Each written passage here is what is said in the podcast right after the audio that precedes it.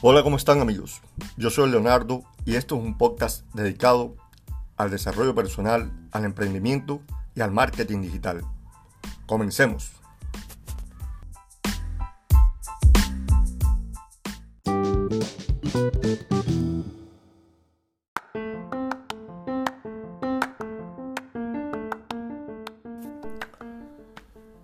Hoy les voy a hablar de los negocios que no prosperan. Seguramente a algunos les ha pasado que no pueden vender más que para pagar los gastos a duras penas. No consiguen salir adelante económicamente por más que se esfuerzan día a día. Pues eso depende de muchos factores, unos objetivos y otros subjetivos. No les voy a hablar de todos, pero sí vamos a tocar algunos aspectos que son fundamentales.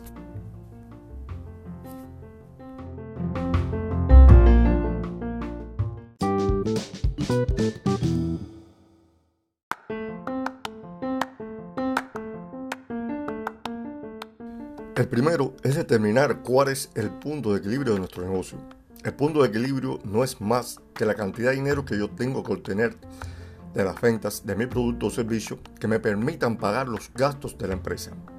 El punto de equilibrio se calcula casi siempre a un año. Para ello se utiliza la siguiente fórmula. Se dividen los costos operativos, es decir, los costos fijos e indirectos, entre el porcentaje de margen de la ganancia promedio de los productos. Si mis productos son caramelos y mis costos operativos son de un millón de pesos y mi margen de ganancia promedio es de 50%, mi punto de equilibrio se obtiene dividiendo un millón de pesos entre 50%, lo que da 2 millones de pesos. Es decir, 2 millones de pesos es lo que yo tengo que vender para que mi empresa funcione.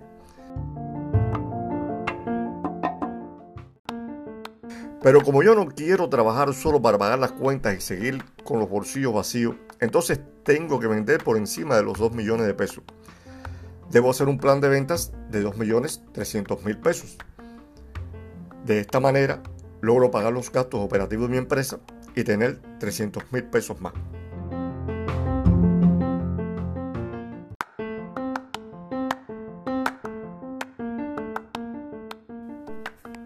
Está claro que si no conocemos nuestro punto de equilibrio, no podemos hacer un plan de ventas que como mínimo cubra nuestros gastos. Podemos tener la sensación de estar ganando cuando en realidad no es así.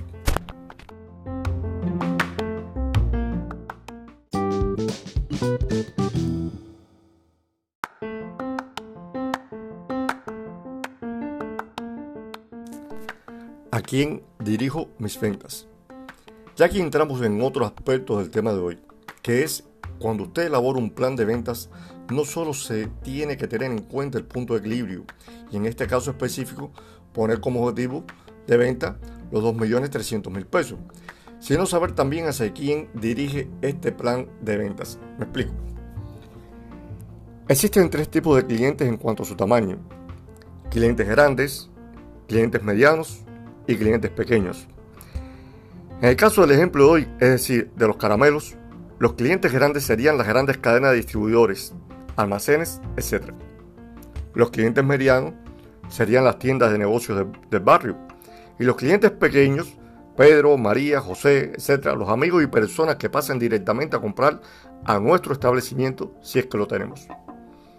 Un buen plan de ventas debe incluir a todos los tipos de clientes con un balance justo entre ellos. Este balance es muy importante porque cada uno de los tipos de clientes aporta determinados beneficios financieros que son específicos de cada uno de ellos. Los clientes grandes generan volumen, aunque el margen de ganancia con este tipo de clientes es menor con relación a los otros tipos de clientes. Pero como generan volumen, se puede obtener una buena ganancia. Los clientes medianos, aunque no tienen el volumen de los grandes, dan mejores márgenes de ganancias que ellos. Y por último, los clientes pequeños, por el contrario, te permiten tener un flujo de caja saludable, porque el pago es al momento, lo que es muy beneficioso para las finanzas. De ahí que una combinación equilibrada entre los distintos tipos de clientes es la mejor opción. Ahora, ¿cómo debe ser una combinación equilibrada? Mi consejo es que para la mayoría de los casos debe ser de un tercio para los clientes pequeños y los otros dos tercios dedicada al cliente mediano y grande. Solo no se recomienda esta combinación en caso que tenga un punto de venta fijo. En este caso, es evidente que la proporción debe ser mayor para los clientes pequeños sin dejar de tener en cuenta a los otros clientes.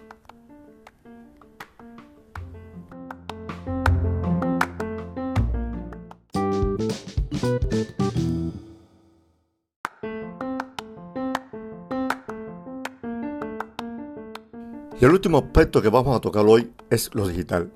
Hoy el tema digital para un emprendimiento, ya sea nuevo o con experiencia, es vital. Lo más básico es tener una página web. ¿Por qué? Porque la página web pasa a ser ahora nuestro local, pero de cara al Internet. Consejo, no deje que cualquiera le haga su página web solo porque le sale más barato. Ese es un error que después va a lamentar seguramente.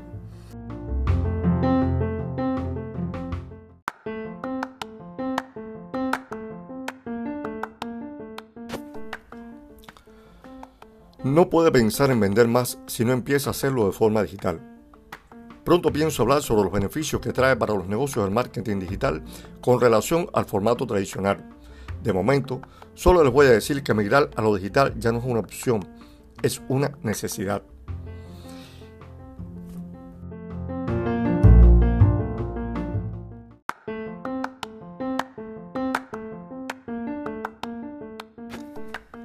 Y bien amigos, esto es todo por el día de hoy. Yo soy Leonardo y como siempre espero que se encuentren bien y que les haya podido servir de algo útil este podcast. Me gustaría que me enviaran sus opiniones, comentarios y sugerencias para saber de qué desean que les hable. Mi correo es leoflegocu.gmail.com Hasta el próximo encuentro. Nos vemos.